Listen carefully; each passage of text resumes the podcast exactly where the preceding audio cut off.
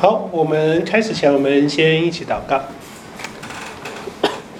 父神们，谢谢你，让我们到二零二三年，我们仍然在主的话语上继续的追寻，试着从许许多多的描述当中看见主要给我们的亮光，使我们在这个混乱的时代，主要我们明白神的心意，也明白我们的之所以遭遇到我们所面对的是为了什么。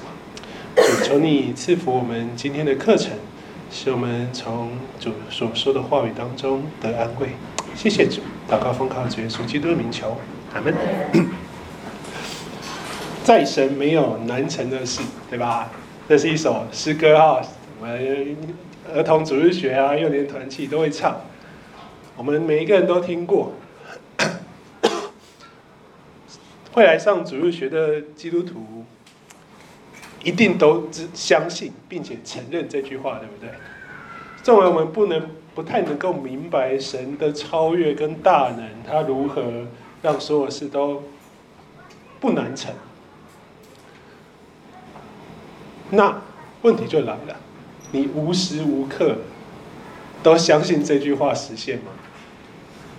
无时无刻啊，任何你碰到任何问题，在任何光景。任何难处、压力、逼迫、痛苦、疾病，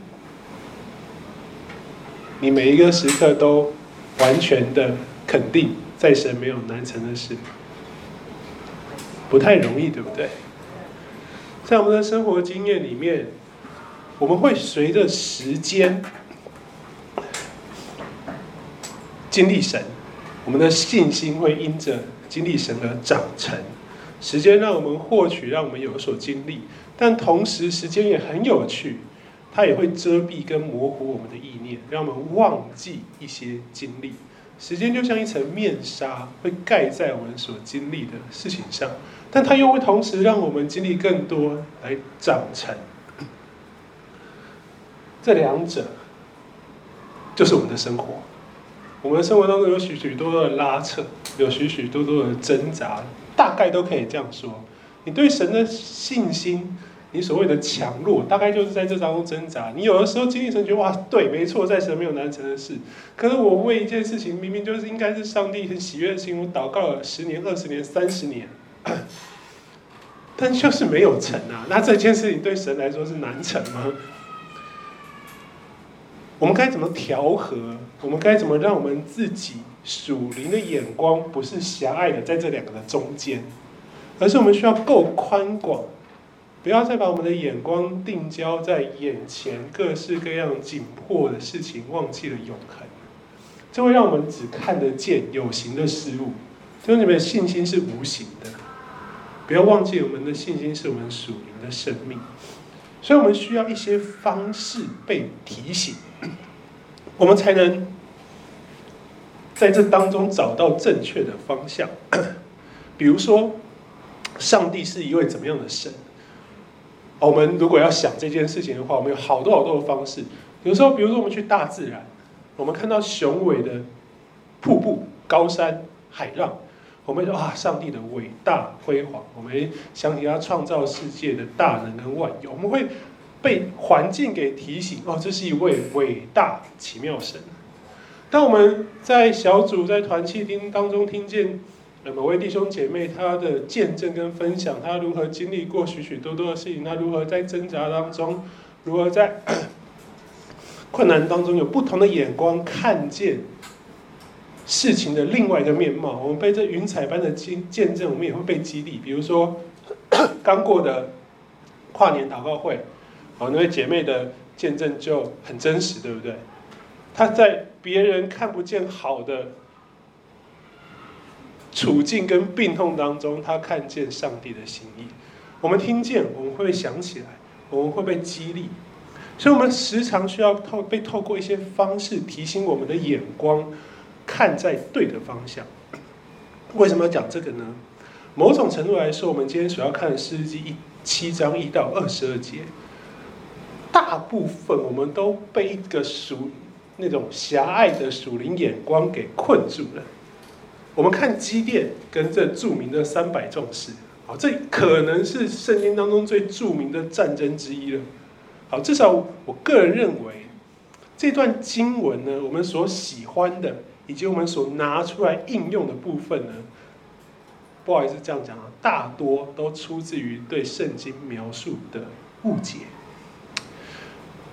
我们记得最清楚的关键，你刚刚大家都看完了，你觉得是什么？简单来说，结论就是人太多，对不对？然后神就把基甸的军队从三万两千人变成，对吧？三百人，变百分之一耶。好，为什么可以选择三百人呢？哦，这三百人在神让他们喝水的试炼当中，显出了他们我们看不见的优秀。所以这三百人就成了神精挑细选后有资格为神征战的信心勇士。OK，那变成什么？精英侍奉吗？挑出最好的精英人选来成为服侍神的军队？哎，你好像对，又好像不对，对不对？你要足够好才可以侍奉神，你要筛一次。筛两次，第三次，哇！这三百十人真的是精挑细选，百分之一的精锐，为神征战。我们当然也可以为这个说法有一个很好的解释，说啊，你看他们需要很有心智啊，就是这些人他愿意把最好的献上，所以他们可以被神拣选出来用。所以基甸的故事，我们如果用这样的。思维去读的时候，我们关注的那个主题时常就落在那两个字，叫筛选。筛，一直一直减少，我们就称它为筛嘛。选出了这三百人，选出这些人，让他成为神的精英。好，就只有这些人，只有这群人可以跟随神打胜仗。其他人呢？你就在旁边后面看，拍手鼓掌。看着这些被筛选出来的英雄成为上帝所使用的器皿，带来了上帝的帮助和拯救。好，这个故事其实也挺不错的哈。那对我们来说，什么？哦，我们就知道，对，我们一定要精力图强啊，然后成为那个神国精兵。我们要让自己更好，好，再更好，再更好，再更好。因为神要筛啊，不然我们就无法侍奉神了。可问题就来了。既然要筛，就会有人落下。可是，那你，但我就问了啊，弟兄姊妹，你觉得神会嫌弃那种跟随他的人太多了吗？哎，等一下，我刚刚不是说从三万两千人筛成三百人？你现在又觉得哎不对啊？我们希望福音传遍地极，人人都来侍奉主嘛？那为什么我们又觉得好像太多了呢？如果是这样的话，教会就不需要人人都可以来，只要精英来就足以带来上帝的拯救了，对不对？我们有三万人的教会，然后没没什么，然后结果塞完剩三百人的教会，就跟基甸一样，然后打一个全地大胜仗，全全世界都因着这三百人的教会信主，哎，好像也说得通啊！你看那个基甸的故事，不就三百人带来一个拯救吗？结果会变成怎样？人人想方设法挤入这三百人的神的限量群体耶？那这样有可能信徒皆祭司吗？所以，其实当我们把焦点放在神在这里筛选的时候，其实我们蛮大程度会扭曲的误解了基甸这段描述要给我们的帮助。真实的答案是什么？真实的答案就是我一开始问的问题啊。一个跟随神的门徒，依靠神能做的事情是没有限制的，对不对？这叫做在神没有难成的事。我依靠神，我凡事都能样，都能行。那到底为什么会太多呢？所以这个故事呢，我们常常认为，哦，对，上帝做事不在乎人数，的确不需要，他是神，他根本不需要我们为他做什么，所以。在这个前提之下，他让我们做事不是为着神的益处，而是为着什么的益处？人的益处。好，这是一个大前提。整个新约也告诉我们这个道理，所以我们要把这些道理拿回来看旧约的案例，是为着人的益处，而非为着神的益处。所以不是说数字无关紧要哦，千万不要误会。这段故事数字真的很重要，只是。他所要呈现的重要，跟我们理解跟以为的相反。我们以为是筛选出精英的那个变少的数字是重要的，但其实不是。这段真正要让我们去想的是，什么东西太多了？好，记得哦，从上帝的角度来看，的确神想要更少，但为什么他想要更少？因为太多了嘛。他一直强调人太多，对不对？那什么样的人太多，就是我们今天要来找出的答案。经文让我们看见三万两千名新兵，神说太多了。如果我们很简单的解释，你如果就直接套到今天的教会，那其实我一直都觉得很有趣，所以我不常讲这个例子。如我们现在好多好多教会在办那个呼召啊、复兴啊、侍奉的特会，对不对？如果今天这个解释我们套上来的话，我兼办一个特会，有三万两千人愿意回应神。就对上帝来说太多了，他只要三百人。那这样，你觉得办这个的牧师会期待这样的结果？我办，我当希望有三万两千人决志要跟随服侍神，结果我要把它塞成三百人，这个牧师应该不会想要这个结果。就算真的发生，只这样三百人的整间教会也不会喜欢欢喜接受这个结果，对不对？所以真实没错，人数多寡。既是这段故事的关键，也不完全是这段故事的关键。第一个前提就是，它不是要用各样的条件来考验、筛选出精英的门徒，才能为神做一些特别的任务。但它同时会帮助一群人拥有这个。先讲结论，筛选出一群类似，你要称他精英也可以，但是这群精英不是能力。而是这个属灵的远见，能够相辅神荣耀的属灵远见。所以，我们今天会花一点时间来读我们这段相当熟悉的故事。我们来想一想，上帝是怎样看待这个太多？诗篇七章一到八节。好，我就不念了哈，大家都看过了。你现在想象一个光景：如果我们筹办短宣队，我们在台上说。哎，我们这个短宣队哈，这个信友堂只要有福音热忱的人都可以来。好，人人来越多呢，我们就觉得啊，我们就可以做更多嘛，福音就越快传到地极。好，所以聚会结束以后，来了三百人有负担参与，要摆上参加短宣队。我想，哎呀，糟糕，比我想象中的多太多了。我这怎么带呢？我一个人怎么带三百人呢？我其实心里面只想要十个啊，可是我只是觉得你们都不想参加，所以我不设限嘛。就我这样一讲，哇塞，不得了，来了三百个，那我只想带十个啊，我就只好跟这三百人说，哎，那你们现在留下来哦，那我们现在人太多，我们要弄个第二阶段筛选，请问大家你会接受这样的做法吗？你听见你也不会接受，对？你坐在这里也不会接受啊，你坐在这里肯定就觉得心很受伤啊，就回家了，对不对？我们都理解啊。好，在这段经文当中，我们看过筛过第一次，对不对？第一次是怎么说的？你觉得害怕的，你就怎么样？回家。哦，这我们可以理解嘛？你让他不要勉强他啊。就像我第一次问全教会愿不愿意去短宣哦，你愿意的留下来就三百个。好，那问题来了，那为什么不害怕的也要回家？我留下来了证明我不害怕，我留下来了证明我有短宣的心智。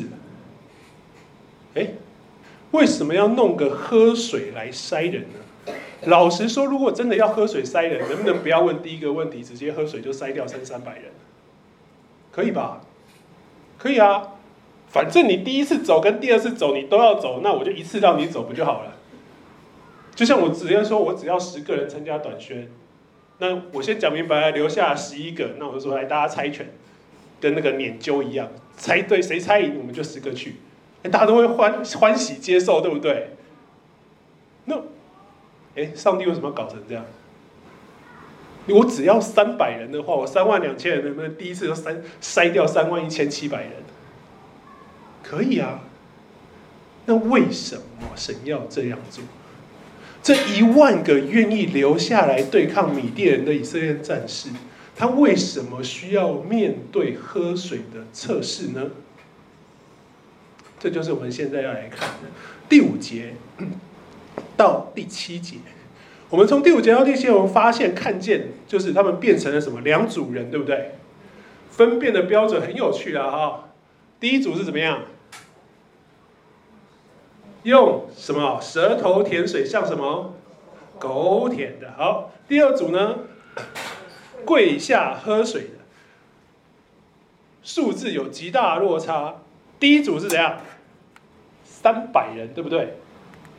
第一组三百人，另外一边是九千七百人，上帝就选了三百人那一边。这就是我们读这段经文看见的内容。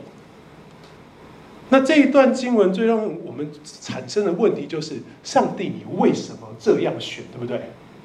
你为什么像喝水像狗一样的那三百个你要，他那个跪在那边喝的那九千七百个你就不要？原因到底是什么？我很想知道啊！我们好多人在问为什么？没错，历史，所以历史一代学者跟解经家大概就有三种方向。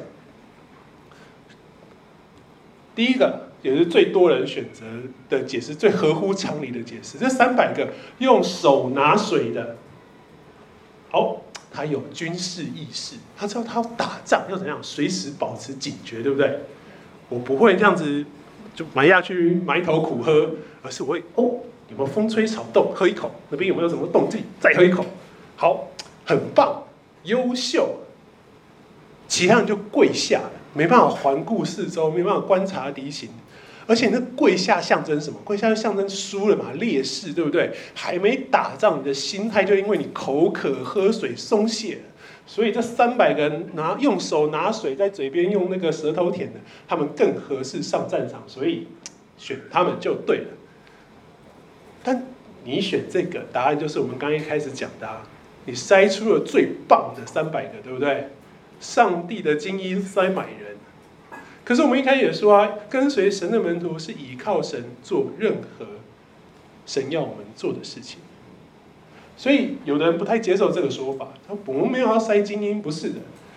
所以他们回去看四世纪整卷的脉络，他说从前面看下，我们也常说啊，使软弱的因着神的能力变刚强，显出神的荣耀，是四世纪的主轴，对不对？所以截然不同的选项出现了，这三百个不是最棒的。是最不合适的，这样神就会有更大的荣耀。人既少，然后他们又烂，好。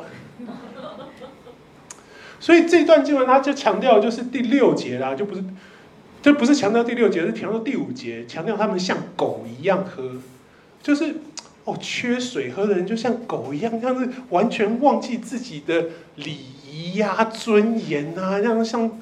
没有意识就顺从欲望被驱动，哇，像畜生一样，这群人就太没有用了。但就是这么没用，所以神就用他们去打仗。好，也有人说是这样，但是这两种说法呢，都不是很容易接受。比如说，好，我们现在看哈，的确在所有的餐厅礼仪当中，用舌头去舔，其实真的是比较没有教养跟格调的做法嘛。所以有些人说用这样的方式很不合适，但是你跪着喝水就比较有勇气嘛？这到底是怎么样得出的答的答案呢？所以这些说法，这两个说法常常不能被所有人接受的最大原因，就是以色列人的无能跟不好。上帝没有在这个做法里面直接说明白，对不对？我不要你，可是我不告诉你为什么。我用个隐约的做法，用个象征性的影射，让你自己觉得自己不好，也没有拿出辅助的证据来证明。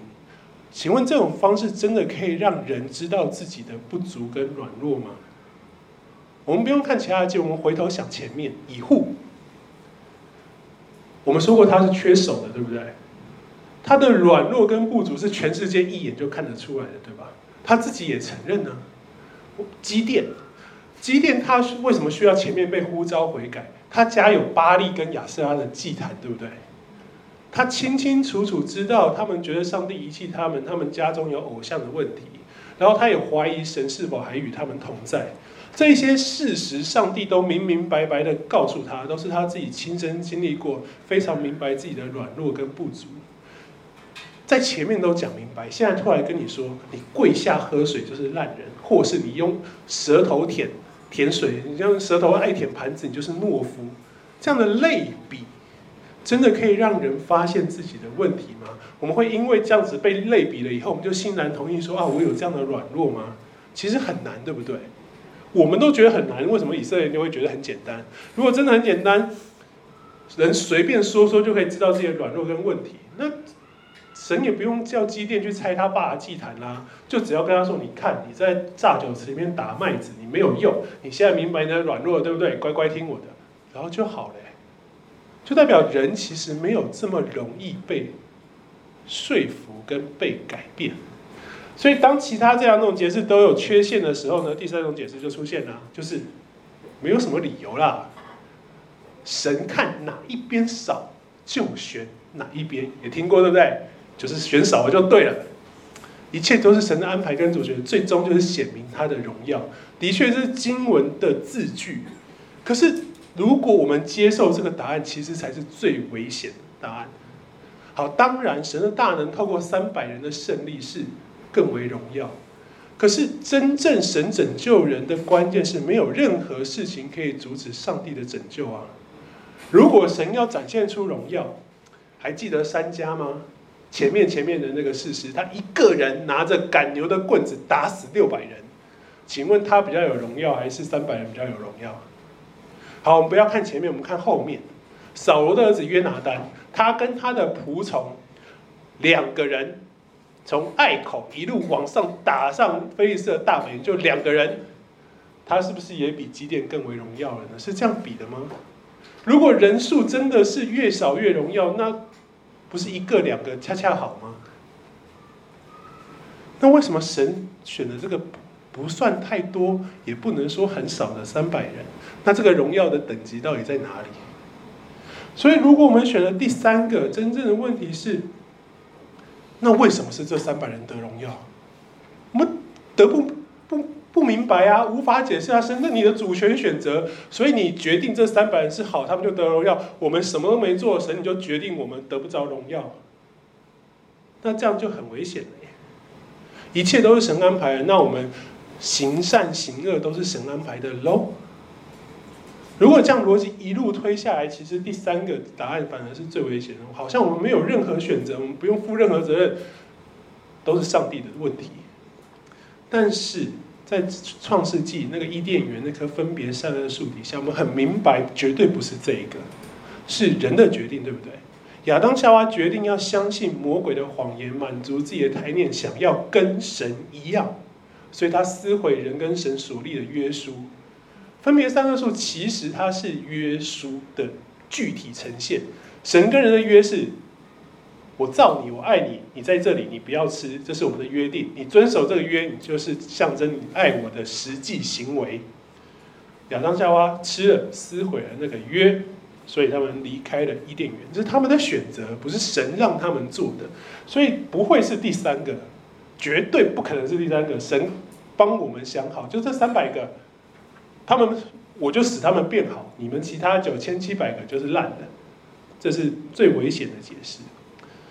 所以呢，在这三个之外，我个人觉得还有一个第四个观点，就是你要回到积淀的段落，我们一直强调的恐惧来解释这件事情。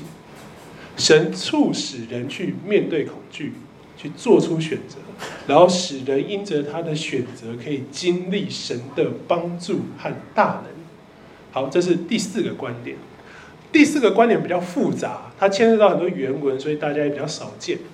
理解的关键呢，它其实在于几个关键的字词，是几个希伯来动词的诠释的意义。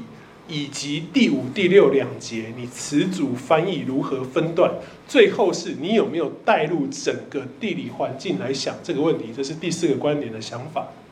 我们现在手中的读本的翻译方式，哈，弟兄姊妹仔细看，它会让明明只有两种的喝水方式，就区分出两个族群，最后变成三种，对不对？神明明就说像狗一样喝的一群，跪着喝的一群，结果到了第六节变什么？突然加了一个动作，那请问这到底是两种方式还是三种方式啊？我们手中读本就造成我们有一个这样的困惑，所以我刚刚说这个第一个理解的关键在希伯来动词的诠释哈。首先第五节这个橘色字哈，舌头舔水像狗一样的。事实上，这个希伯来动词的意涵呢，舌头舔水，它不是要强调那个舔的那个那个动作，不是哦。我们都看那个字，我们都觉得哦，就是要这样舔，不是。希伯来这个动词，它真正的概念是着重在直接让水碰到你的舌头。它的意思是这样，直接让水碰到你的舌头，所以他不是要强调舔这个喝水的方式，他在强调一个状态。这个人他直接让那个哈绿泉的水碰到他的舌头，中间不经过任何东西，没有杯子，没有手，没有任何事情，就是直接水出来就碰舌头。好，这是这个动词的第一个诠释，这是第一个喝水法分辨的关键，对不对？你要这样子才是第一类的人哈。所以这是一个关键哦。当你正确理解它的时候，它会影响你读第二个。第二处人就是这些那些用双膝跪下的，在希伯来文法里面，同一个句子里头，这样子的动词多半是采取对比，也就是它象征或限定说，这一件事情不能包含前一件事情，两个一定不一样。好，它强调的是不一样，你但可以有很多的变化哈。怎么说呢？好，弟兄，你想一想哦。那里有水，我如果要让我的舌头碰到水，我第一个动作该怎么样？我一一定要想办法让我的头去碰到水，对不对？在人体力学条件的限制下，你至少要放低身子嘛，哈！你可以是跪着，你也可以是趴着，你也可以坐着，你也可以考验自己的柔软度，站着就把腰弯下去喝都行，弯腰喝水。总之呢，姿势没有强求。但是唯一的规矩是什么？你的舌头要直接碰到水，像狗一样，就是直接碰水哈。神说这些一处，所以五节后半呢，这一群人就不能做这件事情哦，才能分到另外一处嘛，对不对？不然怎么分类？我第一个跪着直接喝，那到底行不行？可以啊，我们刚刚讲过了嘛，可以的，对不对？所以后面这个强调的就是他没有做第一件事情，这是这个。希伯来文法里面基础的分辨方式前后是不一样，才可以分成两边的人。好，所以这个动词诠释，你若踩对，强调不一样，也就是说，后面这些人强调的是他跪下来喝水，而且他们采取各种喝水法，避免怎么样把头接近水边哦。这是前后两者的差异。后面这些人分在一处。结果我们突然发现，到了我们要看成果结果的时候，第六节描述第一群像狗一样大口喝水的人，突然加上了一个动作，叫用手捧着。前面有没有出现？没有。然后跪下喝水的人就一样。好，此时我们看到这些字，我们突然加上了更多的画面描述。就是哦，这些人其实是把站着，把用手捧起来，用到嘴边喝，对不对？我们分辨两组人员的关键，突然就从舌头碰水变成了他的姿势，对吧？我们原本想的都是姿势啊，你跪着的，跟你用手捧的，这是姿势。可是希伯来原文它强调的是舌头碰水。那是区分的标准，可是，在我们读起来就变成姿势了。原因就是这一节的翻译，其实在这里，希伯来原文有个连接词，它应该要跟着上一组动作，而不是跟着后一组动作。所以，这红色画底线的，其实应该要在这里，代表的是什么呢？代表的是，其实是跪着的那群人用手捧水起来喝。很合理啊，前面有相应强调像狗一样，对不对？弟兄姐妹，你有看过狗爪子捧水喝吗？没有吧？你应该没有看过这种狗，对不对？你给有养过的或没养过，你给它一盆水，它就投下去就喝了嘛。你没有看过狗的爪子可以把水摇起来的嘛？没这可能性啊。所以第六节的这个诠释基本上违反了自然界的真理，对不对？在希伯来原文的词组里面。文法其实也是跟着前面的，所以代表的是跪着的这一组用手捧水起来喝，才能让他们不低头，怎么样？直接张口喝水。所以也就是说呢，在原文圣经里头，耶和华神所给的标准是，你要借由喝水的观察，分为两组人，第一组是把头埋到水里，大口欢乐畅饮的；第二组是他把头抬起来的，用手捧水，每次少少喝水的。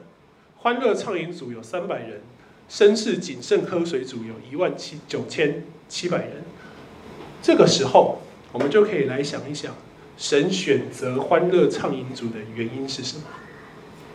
其实也就是为什么他们能够愿意这样喝水。刚有说，我们找到了这个状态之后，我们要回到基甸故事的核心段落，也就是恐惧，来想一想。这个关键，恐惧这个词在士师记我们说过出现八次，六次都在基甸的故事。激烈的故事基本上就是要处理人各式各样的恐惧，这有许许多多的线索。首先，这个水泉呢，来大家在这哈绿泉对不对？这里是耶斯列平原，它是河谷平原，代表的是周边都是山。哈绿泉呢，它是在。耶斯列河谷的中间地带是一定在山，这个希伯来文非常少见，但是它的字义就是颤抖 t r e m b i n g 就是抖动，因害怕而颤抖的那个颤抖。这个词呢不多，另外一处就是在西呃出埃及十九章，神在西奈山降临的时候。全以色列人看到那个火雷地震就颤抖，是一模一样的词。所以哈绿泉其实就是所谓的害怕跟颤抖之泉。而圣经中的地名呢，很多时候都是因着这个地方发生什么事而取这个名字，对吧？比如说米利巴水，对不对？争闹，好，就是米斯巴水就争闹。就在那边吵架，跟摩西吵架，所以那个取名叫那个地方。所以从那个时候，这个地就叫这个名字。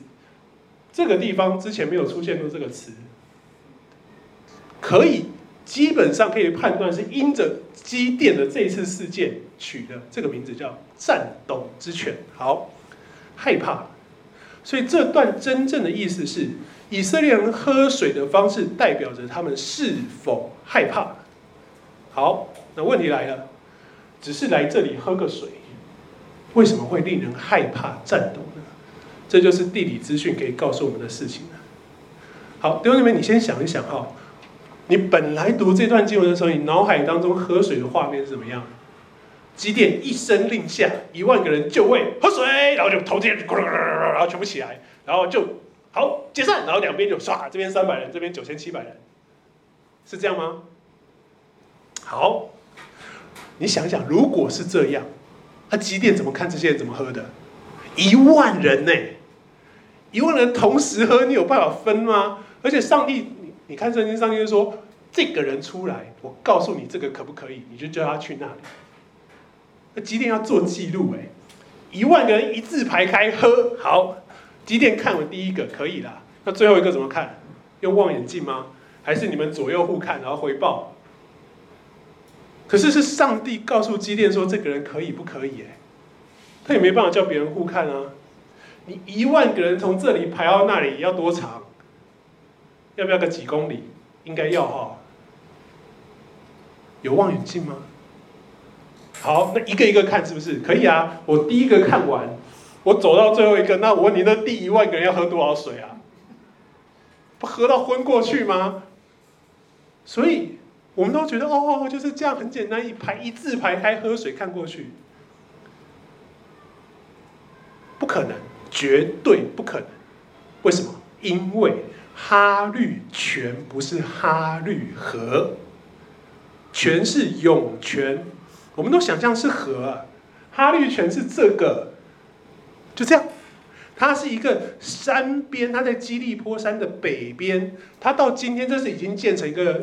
国家公园喽，这就是哈绿泉，它就是会从这里流水到下面，然后大家去那里喝，是山里石缝间的涌泉，基本上是点状的哈。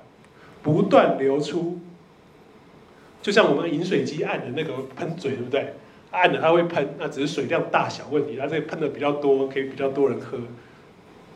很有可能是一个一个去喝，好了不起是三到五个人好了，比较好分类，对不对？轮流去喝水，来，弟兄姐妹，数学时间了。一万人，每人花十秒下来喝水，要喝多久？二十八个小时哎，十秒，喝十秒，不多，不要求多喝十秒，大家是这样，就会冲，喝十秒回来，下一个冲过去，马上回来，然后几点拼命写。这样二十八个小时，好，一次五个人的话要七到八个小时。如果你假设一个人喝两分钟要六十小时，你要喝三天，在那个地方，好啦，喝水没什么，没错。但问题是喝水的地方啊，在他们北边不到五公里的地方，就是米甸人的营地摩利冈的平原，这就不太一样了。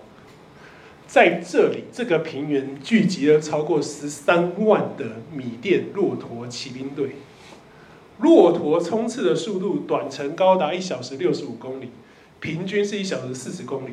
也就是说，这一万人在哈绿泉那边喝水的时候，如果被一个米甸人发现，他回去通报，差不多五分钟以后，骆驼部队就会越过这五公里的距离，碾过这群。在河谷山谷里面手无寸铁的以色列反抗军，原因是什么？他们来这边喝水喝很久，合理吗？你现在再想想，会是什么样子？就像哦，你得到一份薪水超优渥的工作，但老板说面试地点在乌克兰的顿兹内克，然后大欧也有你要跟一万人竞争，你就一万人在路边排队，一个一个进去面试，然后对面的山头就是俄罗斯的坦克。你排队的时候是什么心情？你可不可以快一点？你前面谈快一点好不好？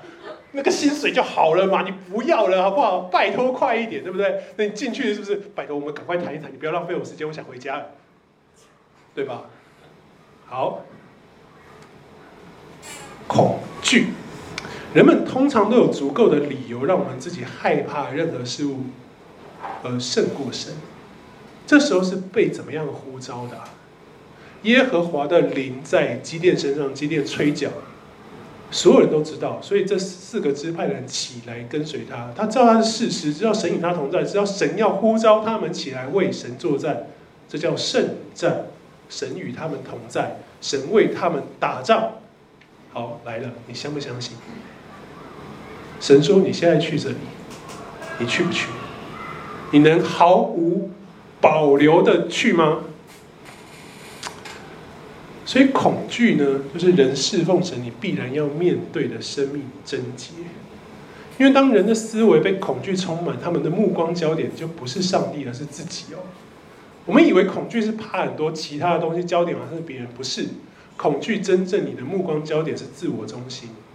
当人是自我中心的时候，你就无法相信上帝所说的话，因为你觉得这不是你说的，这不是你认同的，这不是你肯定的。现在要攻打十三万的米甸人，在基列山吹号，召集只来了四个支派的三万两千人。弟兄姊妹，你想想，是约好的吗？不是嘛？就大家说哦，吹号，我被神感动，我要去。我们应该就会所有十二个支派都去，对不对？像出埃及的时候有六十万大军攻打这十三万人，很棒。就一去，哎，怎么犹大没来？哎。拿佛他利也没来，怎么西面也不在？那算一算，我们四个只有三万两千人，还差人家十万人。哦，你会不会觉得很冤？可恶！早知道我就不要来了。看起来，你看哦，你看我们来，那些人没来，那几个重要支派没来，他们应该是不认可这个耶路巴利，对不对？这个领袖没有得到同意啊，他太可怕，我们人又比他们少。啊，这个领袖，你看有没有像之前那个三家这么强硬，拿一根棍子打死六百人？以一挡百，我们怎么会这样以此冲昏头来这里投靠他参战呢？可是现在我们如果来了又说不去，这太丢脸了。怎么办？我们现在该多想想，对吧？突然耶路巴就跟我们说：“那个你现在心里面只要战惊惧怕的，你就可以离开基列山回家。走掉多少人？两万两千人。你这样想一想就通了，对不对？对，他们很害怕，他们来了后悔了，所以他们回去了。很有趣的是，我们刚刚讲哈律犬，它希伯来文的字义带有恐惧的、颤抖的意思。激烈这个希伯来原文，它也是它带有的则是害怕的字义，恐惧、害怕那个字义。好，这是第一个阶段，那一群没搞清楚状况来了，就回去了，就走了。诗篇告诉我们，耶和华是鉴察人心的神。神说：“这样人还是太多。”意思就是什么？其实那些心中有恐惧、还没有办法完全相信的人，还是很多。是这个多，不是人数太多，是他们心理状态还有恐惧、无法相信的还是很多。所以上帝说：“再来，你们在基列山觉得自己可以，我们近一点。”我们就到哈律泉，好，我们就到哈律泉去喝个水，战场边，实际在那个气氛，在那个压力下，你再选一次。那弟兄姊妹，为什么神不在哈律泉问他们就好？其实我们也都理解啊，很多时候我们蛮容易高估自己的，对不对？我们常常觉得自己可以啊。这大概其实就是另外一种恐惧的反面，就是另外一种自我中心，叫做自我感觉良好。我可以啦，我可以，就真正上去就不行了，对不对？好，说都说得很漂亮，实际上真的会感受得到我们那个内心不足的部分。我站在那边看着说可以，可是我去做事的时候，你的专注力在做事的时候，你会不自觉把你内心的不足跟行为显现出来。所以神让他们去喝水。我觉得亚当书说这一段说的非常精准，信心也是这样，若没有行为是死的。有人说你有信心，我有行为，把你没有行为的信心给我看，我就借着我的行为把信心给你看。信心一定要用行为去彰显的，可见信心是与他的行为相辅并行，而且信心是因着行为才得以完全。喝水是行为。在这个环境，你能够放胆把头埋进水中，不在乎任何环境，大口进行喝水，你完全没有想到要逃跑的。这些人他是真实相信上帝与他同在，为他征战，对不对？他完全放心，我知道我现在无论做什么都不怕，因为耶和华与我同在。那些四处警戒、担心的，担心他。米甸大军杀下来的，是会杀下来。可是当耶和华在这里的时候，杀下来的结果是怎么样？红海合起来，底波拉的故事在基顺河怎么样？耶宾的铁战车九百辆全部覆灭。过去的见证，过去的经历，神过去为我们所做的事情，有没有随着时间在我们心里被那层面纱给拉开了距离？那些真实发生的过去，是不是我们现在可以选择做出同样决定的依据？这就是这个时刻，神要这一群以色列人想一想的。你知道我跟你在一起，是很危险，你觉得你处于劣势，你都对。可是他过来以后的那个未知，你以为是什么样子？是我耶和华上帝离弃你们，让你们被撵过去吗？还是你会站在这里看着耶和华用他大能的膀臂实行救恩呢？所以，当我们理解这层意义的时候，就是那一群警戒、无法放心喝水的人，他不太相信上帝能在保守他在这个时间长如此长，在这个地点安安心心的喝水。不必经历死荫幽谷，躺卧在青草地溪水旁。你从这个角度重新想这句话，你真的是度过一切困难之后才在青草地溪水旁吗？其实，在我们人生真正的经验里面，就不是这样了，对不对？在困难当中，有神同在，我们就在青草地溪水旁，我们可以安心大口喝水。当我们理解这层意义的时候，我们也开始懂得上帝所说的太多了。不是跟随神的总人数太多，事实上，你面对着十三万人，你三万人、两万人还是一万人，都是少，对不对？这边的多是指太多人心里无法真正放下自己的恐惧，真实跟随神。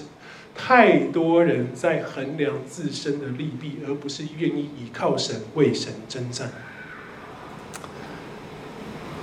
神会给印证。我们接下来看的段落，当我们看到战争段落的时候，弟兄姐妹，有多大几率你去到敌人的营地，他就做一个噩梦起来，然后跟你分享他的噩梦，顺便再帮你解梦，还解对，解的对的答案是我们要被以色列人给撵过去了。大麦饼滚动，对不对？为什么是大麦饼，不是其他东西呢？他们那时候大概只剩下麦子了，所以基甸是躲在那个榨酒池里面打麦，对不对？那有个希伯来文中文没有翻出来的是，它其实是一个发霉、硬掉、几乎不能吃、要被丢弃的麦饼，也就是象征以色列现在已经是一个，就是没有用了。大家认为你很弱、你很烂的那个麦饼。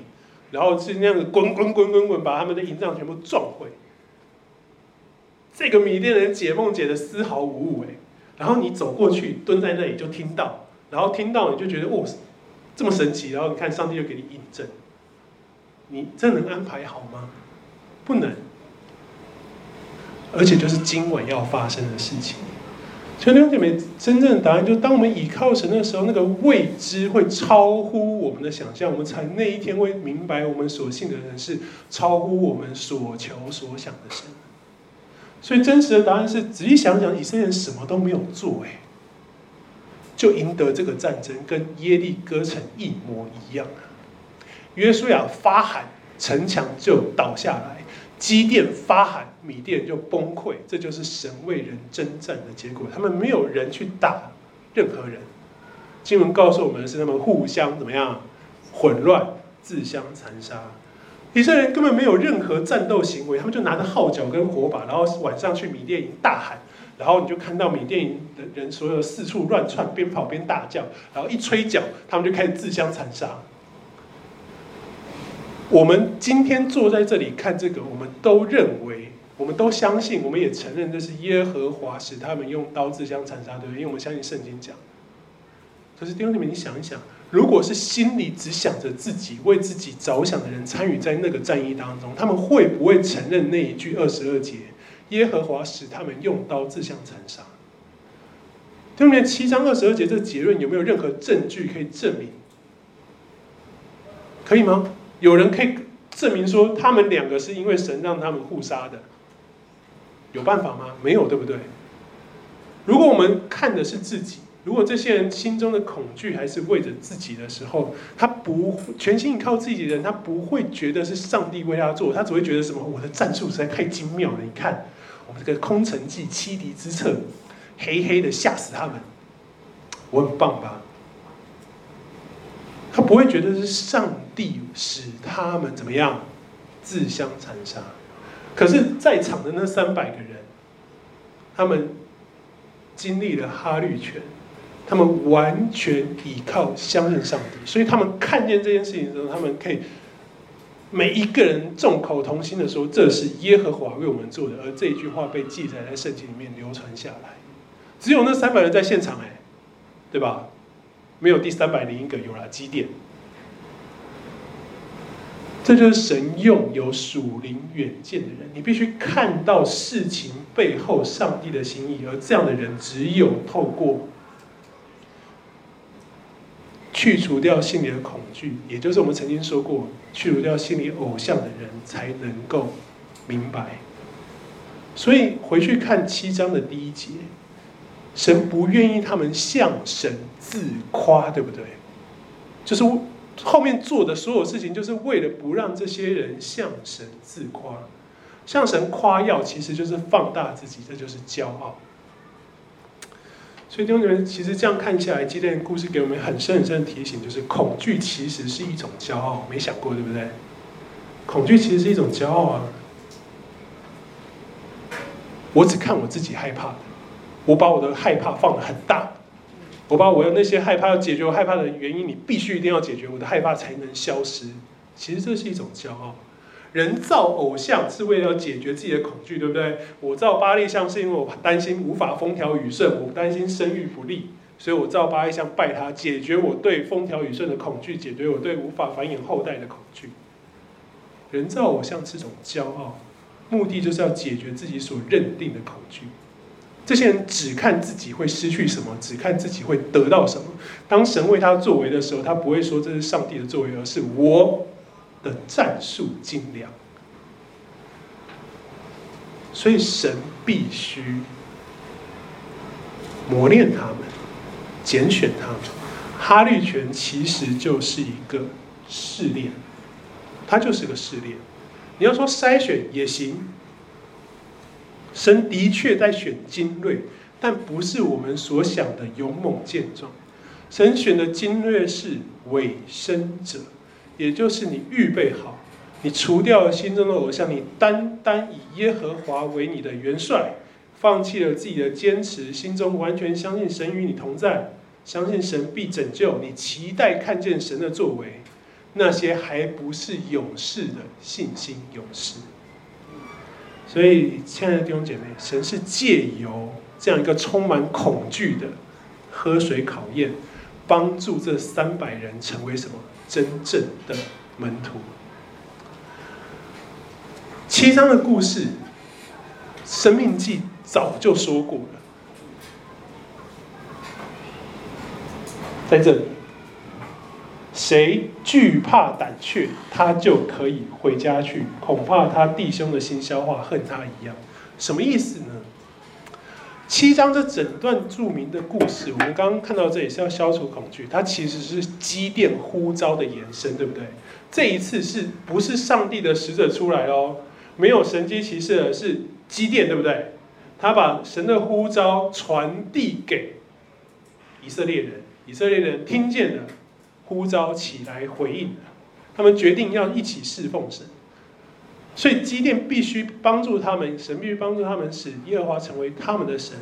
这群第二层被传扬的人，他必须也要面对自己的恐惧。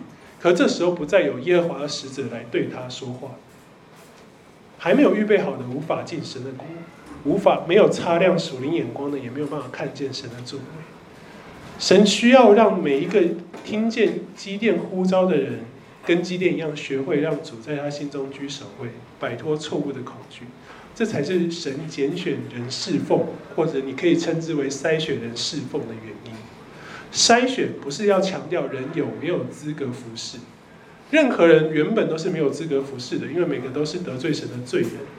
所以神的拣选跟筛选，其实真正要带给人们的关键是过程，也就是这个试炼，帮助我们在过程当中确认自己的心智，然后借此调整我们的生命。神兴起事师呼召跟随者，这代表就是神与人同在。按着希伯来书十三章那个蒙神悦纳的侍奉，关键就是那个信心，相信。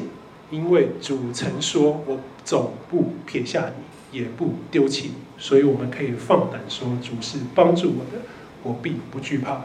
人能拿我怎样呢？”这是希伯来书引用诗篇的经文。学会这件事情，拥有这个信心，才是四世纪这个段落神要积淀如此做的原因。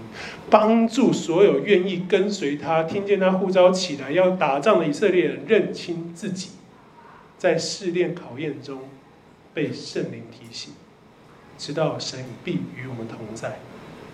唯一就剩下我们愿不愿意，能不能相信神的应许。弟兄姊妹，在今日的教会也是啊。神是透过侍奉教会、侍奉神，让我们认识自己，让我们知道我们自己内心不足的是什么。而且按照我们刚刚所看的经文，神真的很爱人呢。他来拯救，不是来考试；他来给我们带来成长，但是他也不揠苗助长。所以他让基甸呼召人以后，也让有人有第一个机会先检视自己。你害怕吗？那没关系，你在后面看着。上帝跟你同在，你能相信吗？还没办法完全，那没关系，你在后面看着。你如果还是害怕，就不要勉强。所以侍奉之所以要甘心乐意，不要勉强，就是这个原因。你预备好的那个预备，是你真实的相信去面对。如果还没，你会看见别人的侍奉，然后成为你信心长进的原因，就是这这段经文真正要告诉我们的。恐惧相当令人不舒服，所以我们常常觉得倚靠神，好像反而事情会更糟。谁要我们放掉这个？谁要我们去做那个？谁要我们不要担心？神跟我说，我们与他，他与我们同在，不要惧怕。我们都觉得好难。但其实真正追根究底，神是期待我们在这些光景当中去面对那个自身想要窃取神荣耀的骄傲。如同分别善恶树底下，亚当夏娃听信魔鬼的建议，想要自己得到神的能力一样。所以要消除这样的恐惧或是骄傲、痛苦跟压力，通常是神所量定的好做法。为什么？因为他希望我们因着这痛苦跟压力抬起头来，不要再关注我们的担忧跟恐惧，看着神的杖跟神的竿。直到他引领我们走完死荫幽谷，或走在死荫幽谷的时候，就可以走到七扫地溪水旁，并且在仇敌眼前享受那丰盛的宴席。当我们承受着那远超出自己所能承载的巨大压力，当我们对生活本身都感到绝望，有着那所谓生不如死的感受的时候，弟兄姐妹，你要知道这不是偶然，发生这种状况。通常都是神为了让我们不要只依靠自己，神期待我们更依靠那位死死人复活的上帝。如果你要相信一位死里复活的神，神就会让你经历跟他一样的状况，一样从死里复活。你在死里复活当中，你会看见死里复活的神回应你在死荫幽谷中的祷告。实际一点，比如说，我们都会想到，上帝允许我们生病，对，那我们这个咳嗽咳了第一下生病，哦，上帝我生病了，下一秒我们就好了，我也生病了嘛，对不对？上帝你也救我，我也好了，这样不是很棒吗？或者说我们得了 COVID 发烧升高一度以后，上帝就救我啊，你看我生病了，烧高一度，然后第二秒就好了。或者说我们体内检查出癌细胞，哦，下一秒就消失了。我们都期待是这样，但是其实相反。保罗在哥林多后书十二章七到十节说：“又恐怕我因所得的启示太高深，就过于高抬自己，所以有一根刺加在我身上，就是撒旦的差役来折磨我，免得我过于高抬自己。为了这事，我曾三次求主使这根刺离开我。他对我说：我的恩典是够你用的。”因为我的能力是在人的软弱上显得完全，所以我更喜欢夸耀自己的软弱，好使基督的能力覆庇我。为基督的缘故，我以软弱、凌辱、艰难、迫害、困苦为可喜乐的事情。因为我什么时候软弱，什么时候就刚强了。在马太福音当中，那个血漏的女人辛苦了十二年，才摸到了耶稣的衣角，但在那个十二年的绝望当中，耶稣说他的信。救了他。拉撒路是死了四天之后，在众人已经认定绝对无法活着的时候，他复活了。耶稣这些做法都是让跟随他的门徒确切的明白，我们真的不用在我们自己无法理解的绝望当中去害怕，因为纵然我们不明白，大能真神的应许是绝不能落空。仔细想一想哦，如果我们真的这样相信，对基督来说，你跟随神，你这唯一的结果就是双赢。为什么？你好处全拿。第一个，要么你现在就蒙神的恩典得到医治，对不对？然后向我们身边的人显出神的荣耀；要不就是我们坚守我们的信心，在天国痊愈了，对不对？好没有第没有第三条路啦，有啦，你放弃一切，不再跟随神。所以有时候我们觉得耶稣让事情变得更加困难，或者是他让敌人的胜算看起来更大，让战斗更不能取胜。唯一的目的就是让我们相信一件事情，就是我们一生最终的那个战役，我们每一个人是要战胜那个人人看为不可逆转的死亡。所以你在活着的时候，神要让你学习啊，就像你必须先去哈律泉，你才可以到摩利亚的平平原去打仗一样的意思，你必须学会，你才能上战场。我们人生最重要的那场战役是死亡的斗争，你那个没有就没有了。所以神会在那个最终的战役之前，让你有很多的机会、很多的压力、很多的困难、很深的痛苦当中，去感受到自己从来没想过的恐惧，看见那个自己平常不不认识的自己哦，发现自己哎，没想过我会有这个反应，然后在那个光景，你会继续想一想，还要不要跟随那个上帝？侍奉。就是神帮助我们处理掉自己恐惧最好，姑且说最轻松的学习场域了。这是神的恩典，所以神给我们教会，让我们有机会在这里侍奉，在这里服侍。就像机电和听见基甸呼召的四个支派一样。现在弟兄姐妹，我们真的必须在活着的时候学会这件事。在我们的生活中学会，我们能够真实相信，在神没有难成的事。我们所行的，也才能够像今天的故事一样，见证出神的荣耀。是真的愿意归荣耀给神，而不是向神自夸，对不对？我们会突然明白，我们所经历、我们所得着、我们所蒙恩的一切，都是出于神的慈爱跟怜悯。所以我们把他应得的荣耀，通通归给他。这就是基甸这一段简选的故事，真正要告诉我们的：只有面对恐惧，去除恐惧，去除心中偶像的人，才有办法在你的侍奉当中归荣耀给神。我们一起祷告。父神们，谢谢你，在今天的这段经文当中，主你让我们看见我们生活的真实。我们有许许多多的恐惧，我们面对好多好多的压力，我们对我们自己有时候也有许许多多的期许，我们也期盼我们自己能够完成很多事情。但主啊，求你的圣灵帮助我们检视我们的心，使我们知道我们一生最终最重要的目的是战胜死亡。与主同行，求主帮助我们坚守所得的指望，持守主所赐的信心，相信无论我们经历什么，都是神所量定，其中必有神的美意。使我们因着这个确信，我们在生活的每一天，我们知道主啊，真的在你没有难成的事。